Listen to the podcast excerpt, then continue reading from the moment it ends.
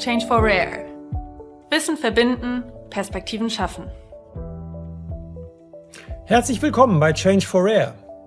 Ich bin Professor Christian Dirks, Fachanwalt, Facharzt, Professor für Gesundheitssystemforschung und habe die spannende Aufgabe, Sie durch Perspektiven, Insights und Diskussionen zu seltenen Krankheiten, Orphan Diseases, zu führen. Mit der Initiative Change for Rare will Alexion das Wissen um die Versorgung seltener Krankheiten bündeln und zugänglich machen. Denn noch immer warten Patienten mit einer seltenen Krankheit rund fünf Jahre auf die korrekte Diagnose. Noch immer stehen nur wenigen Patienten mit seltenen Krankheiten geeignete Medikamente zur Verfügung. Um Wissen zu verbinden und Perspektiven zu schaffen, führe ich Gespräche mit Experten zum Thema Research vom Suchen und Finden bei seltenen Krankheiten. Tauchen Sie ein in die Perspektiven aus den Bereichen Patientenvertretung, Recht, Kinder- und Jugendmedizin, Studien und klinische Forschung, Forschungsverbünde, Arzneimittelhersteller, klinische Forschung und Register. Vor 20 Jahren sind auf europäischer Ebene die Zulassungsverfahren für Arzneimittel für seltene Krankheiten neu aufgestellt worden. Die Politik hat damit einen Anreiz gesetzt, mehr an diesen Krankheiten zu forschen und mehr Arzneimittel für betroffene Patienten zu entwickeln. Die Rechnung ging auf. Jährlich werden ca. 10 bis 15 neue Wirkstoffe speziell für die seltenen Krankheiten entwickelt. Angesichts von etwa 7000 seltenen Krankheiten ist das aber nach wie vor ein Tropfen auf den heißen Stein. Viele Patientinnen haben aufgrund der Fortschritte in der Gendiagnostik zwar mittlerweile die Chance auf eine exakte Diagnose, sind aber von einer effektiven Arzneimitteltherapie meistens weit entfernt. Die Pandemie lässt alle anders gerichteten Herausforderungen in den Hintergrund treten und die finanzielle Challenge der Sozialsysteme führt zu der Diskussion in Politik und Gesellschaft ob man sich eine weitere Förderung der Orphans überhaupt noch leisten kann oder will. Der neuen Regierung fällt in dieser Situation nun auch eine besondere Rolle zu, nämlich das Gesundheitssystem zu reformieren, aber dies nicht zulasten der Patienten mit seltenen Erkrankungen zu tun. Dabei können die digitalen Möglichkeiten, aber auch die enge Einbindung der Patienten und ihrer Angehörigen sowie eine gute Kommunikation eine wichtige Rolle spielen. Die Expertin Christiane Denzel ist Head of Country Operations bei Alexion Pharma Deutschland Sie hat mehr als 20 Jahre internationale Erfahrung in der klinischen Forschung und mehr als 15 Jahre internationale Erfahrung in der klinischen Forschung an seltenen Krankheiten. Sie kennt dieses komplexe Ökosystem und seine Player wie ihre Westentasche und wir freuen uns sehr, Sie heute bei uns zu haben. Liebe Frau Denzel, als Head of Country Operations bei Alexion Pharma in Deutschland bedeutet das für Sie unter anderem, dass Sie für die Durchführung der klinischen Studien an deutschen Studienzentren verantwortlich sind. Außerdem haben sie bereits in früheren Positionen internationale Erfahrungen in der klinischen Forschungsphase gesammelt und sowohl bei Genzyme wie auch heute bei Alexion haben sie dabei immer mit seltenen Krankheiten zu tun gehabt. Ich komme also zu meiner ersten Frage an Sie. Wenn Sie die Forschungslandschaft und das Forschungsgeschehen zu seltenen Krankheiten heute mit dem von, sagen wir, vor 20 Jahren vergleichen, wie weit sind wir da gekommen? Ja, vielen, vielen Dank, Herr Professor Dirks, für die schöne Einladung und die erste Frage. Ja, wir sind sehr weit gekommen. Sie haben es vorhin schon gesagt. Ähm, die Anzahl der Medikamente bei seltenen Erkrankungen äh, ist enorm gestiegen in den letzten 20 Jahren. Ähm, immer noch ein Tropfen auf dem heißen Stein, aber der Anreiz ist da. Es sind 180 Orphan Drugs äh, genehmigt worden. Vor 2000 waren es nur fünf. Also ein enormer, enormer Anstieg. Und ähm, dieser Anstieg ist auch sicher der Orphan Drug Verordnung in der EU zuzuschreiben, der der EMA, äh, der Europäischen Aufsichtsbehörde, Arzneimittelaufsichtsbehörde, die Möglichkeit gibt, ähm, Zulassungsgebühren teilweise zu ähm, erniedrigen oder ganz zu erlassen und die auch Markt, Marktexklusivität ähm, äh, ausgeben kann für ein bestimmtes Medikament. Wenn Sie mich fragen persönlich, wo ich jetzt äh, in den letzten 20 Jahren ähm, in meinem Erleben äh, im Research bei den Orphans gesehen habe, ähm, sind drei Dinge, die ich hervorheben will. Und das ist ähm, die extrem enge Einbeziehung der Experten vor Ort im Land in den Entwicklungsprozess. Äh, wenn man mit der ähm, Entwicklung von, der, äh, von einem Orphan beginnt, weiß man äh, am Anfang relativ wenig. Und dann muss man natürlich versuchen, alle Informationen, die es irgendwie gibt, auch bei den Experten lokal, ähm, zu sammeln, zu diskutieren. Und deswegen ist uns bei Alexion die Diskussion mit unseren ähm, Ärzten, mit den Experten vor Ort extrem wichtig. Das machen wir dann durch Advisory Boards oder auch, dass wir sie in der Protokoll, also in der Prüfplanentwicklung äh, mit einbeziehen. Nummer zwei, Und äh, das ist für mich extrem positiv und äh, ähm, ein ganz toller Effekt in den letzten Jahren ist, dass der Patient in den Mittelpunkt der Forschung gestellt wird. Ähm, und äh, Patienten und Patientenvereinigungen äh, eben bei uns Unterteil der Prozessentwicklung sind. Da ist sicherlich noch Luft nach oben. Ich glaube, gerade in Deutschland sind wir da vielleicht manchmal ein bisschen sehr vorsichtig, äh, wie wir Patienten einbeziehen. Aber auch da sehe ich einen ganz, ganz extrem positiven Trend. Und es ist natürlich der Patient, der weiß, was wäre für ihn denn wichtig, was wäre für ihn denn wichtig in der Studie, ähm, was ist für den Patienten ein Behandlungserfolg. Ja, es ist nicht vielleicht der wissenschaftliche äh, Six-Minute-Walk-Test, sondern es ist vielleicht der, die Tatsache, dass der Patient wieder selber seine Haare kämmen kann. Und das, dass man das dann in Protokolle einbaut, äh, ist natürlich super wichtig also Endpunkte mit, gemeinsam mit den Patienten definieren. Äh, haben Sie da auch, wenn ich nur kurz dazwischen darf, äh, haben Sie da auch manchmal die Situation, dass der Patient sich Surrogatparameter wünscht, von denen Sie dann annehmen müssen, dass die später bei der frühen Nutzenbewertung gar nicht zum Tragen kommen? Ja, das ist, das ist so. Das ist eben auch am Anfang, wenn man nicht ganz genau weiß, wo es hingeht mit der Endpunktermittlung, dann muss man natürlich da weitere, äh, weitere Kreise ziehen, auch mit den Endpunkten, auch Surrogat. Äh, und dann aber immer am eben ganz genau beobachten, wie sich denn die tatsächliche äh, Entwicklung dann, wie die tatsächliche Entwicklung fortschreitet. Ja, guter Punkt. Genau, und was ich noch, der dritte Punkt, den ich noch sagen wollte, Herr Professor Dirks, was ich sehe, dass doch eine positive Veränderung stattgefunden hat bei den Orphans, ist, dass ähm, auch verschiedene pharmazeutische Unternehmen anfangen, zusammen am Tisch zu sitzen, wenn sie in der gleichen Indikation ähm, beschäftigt sind oder sich in der gleichen Indikation, ähm, äh, klinische Studien in der gleichen Indikation haben dass da natürlich äh, sind da immer auch eigene Interessen immer noch auch, die mitspielen, aber der, der, die Bereitschaft ähm, für den Patienten, den größtmöglichen Datensatz zu ähm, konsolidieren, dass sich ähm, dass das anfängt, das kann und darf sehr viel mehr werden, aber das geht für mich in die richtige Richtung. Also da auf Synergieeffekte zu setzen, um die Kosten für die Forschung äh, zu senken äh, und auch die Ergebnisse signifikanter herauszuarbeiten? Ganz genau. Und auch, weil gerade ähm, äh, bei den Orphans gibt es ja oft, oft auch verschiedene Datenerfassungssysteme, die zum Teil auch von den Aufsichtsbehörden dann ähm, angesprochen oder an, äh, auf, beauftragt werden, also Register, wo dann zum Teil die Patienteninformation in verschiedenen Systemen ist, teilweise im einen System, teilweise im anderen. Und ähm, es ist natürlich extrem wichtig, dass gerade bei seltenen Erkrankungen, wo die Daten eben schon auch selten sind per Definition, da versucht, die Datensätze zu vervollständigen.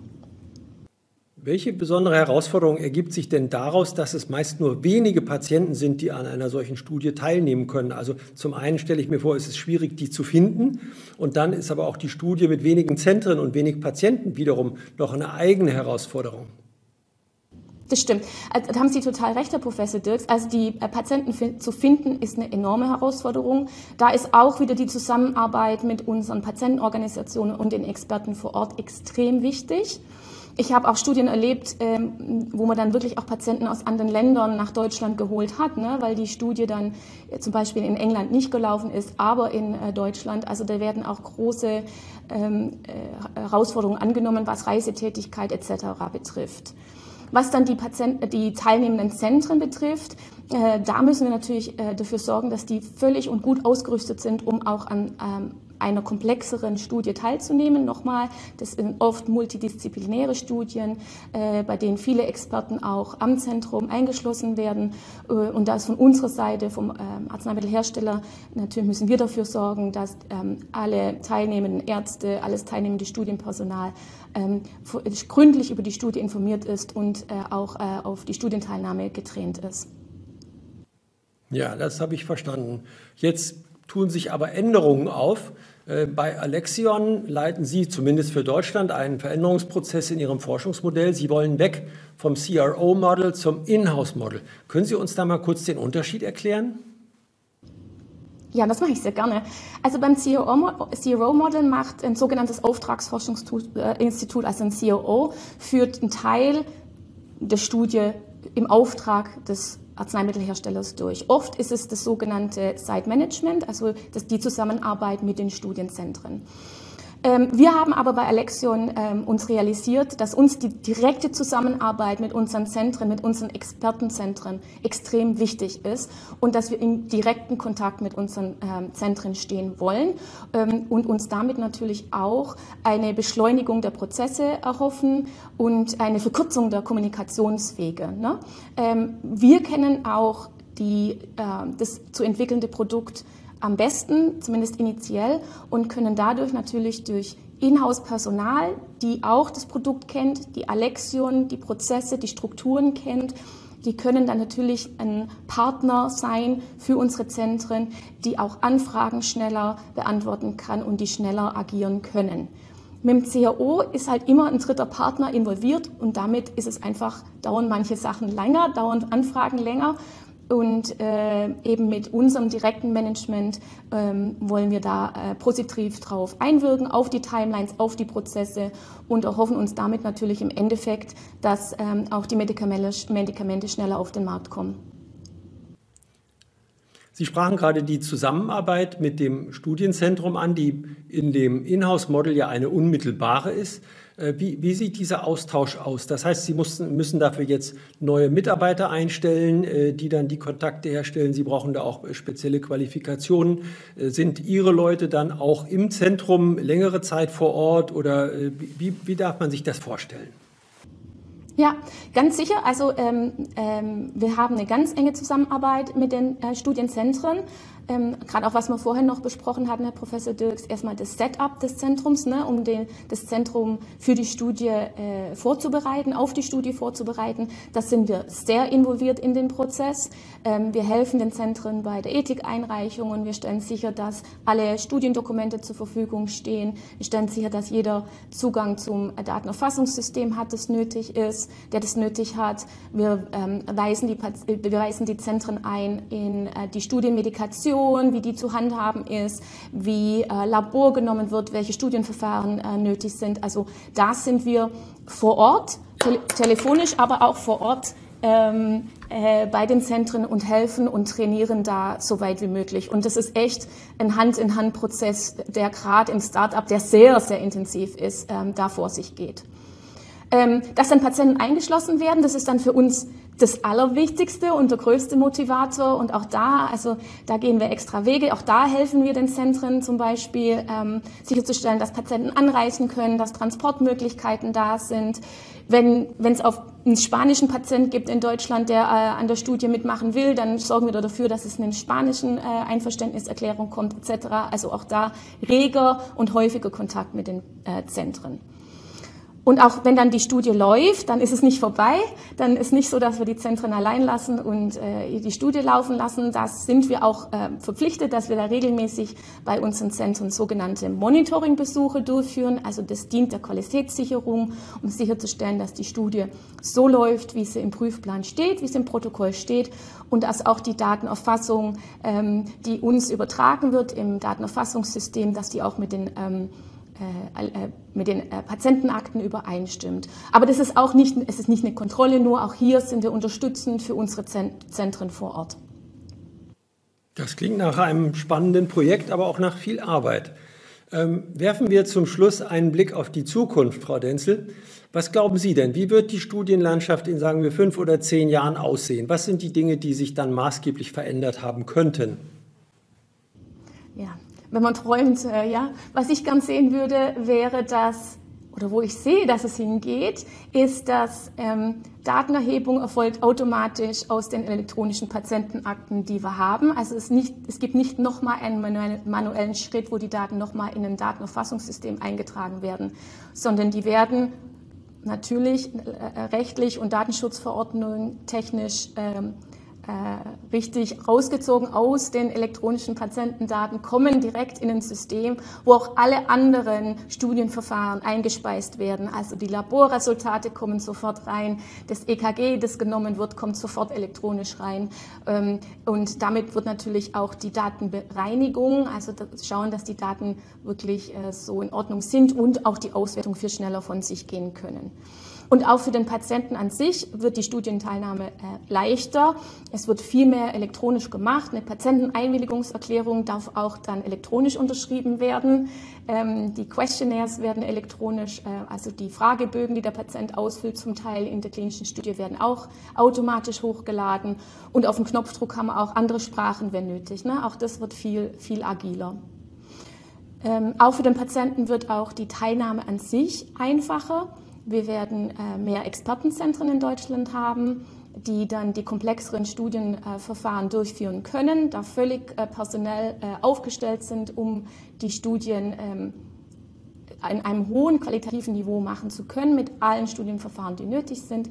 Und äh, daran relatiert sind dann äh, Behandelzentren, in die der Patient dann während der Studie die, ähm, die Behandlung bekommt. Und das ist natürlich dann auch äh, einfacher für den Patienten, weil das vielleicht auch näher am Wohnort ist etc. Oder, und das hat natürlich auch Covid uns ein bisschen gezeigt, wir machen sogar ganz remote.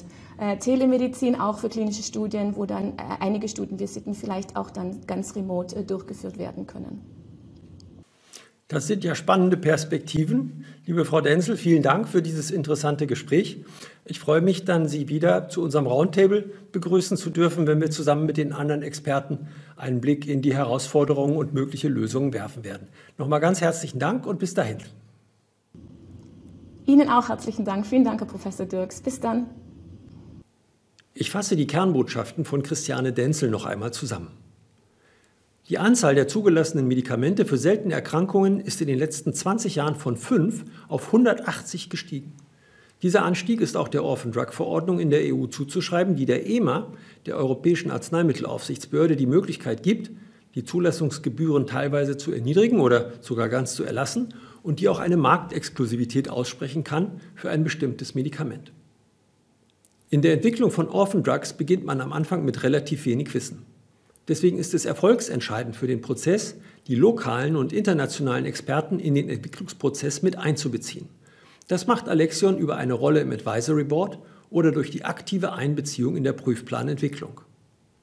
Der Patient wird immer mehr in den Mittelpunkt der Forschung gestellt und hat über Patientenvereinigungen eine wichtige Rolle in der Prozessentwicklung. Aus der Perspektive des Patienten sollte auch der Behandlungserfolg gemessen werden. Es ist vielleicht nicht der wissenschaftliche Six-Minute-Walk-Test, sondern die Tatsache, dass der Patient wieder selbst seine Haare kämmen kann. Mittlerweile setzen sich verschiedene pharmazeutische Unternehmen an einen Tisch, wenn sie in der gleichen Indikation forschen oder klinische Studien in der gleichen Indikation haben. Die Bereitschaft für die Patienten, den größtmöglichen Datensatz zu konsolidieren, spielt neben dem Eigeninteresse eine immer wichtigere Rolle.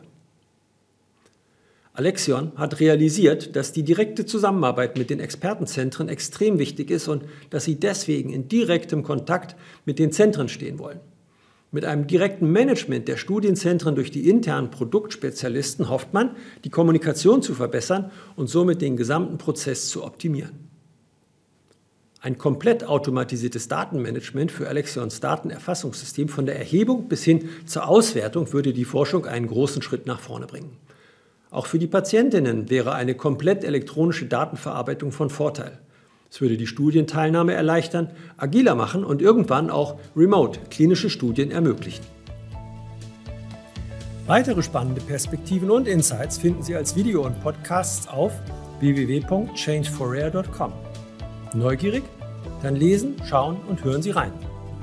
Am 15. Juni 2022 findet der nächste Roundtable statt. Dort erörtern wir das Thema Research vom Suchen und Finden bei seltenen Krankheiten. Melden Sie sich jetzt schon an und bleiben Sie up-to-date, wenn wir wieder Wissen verbinden und Perspektiven schaffen. Wir freuen uns auf Sie.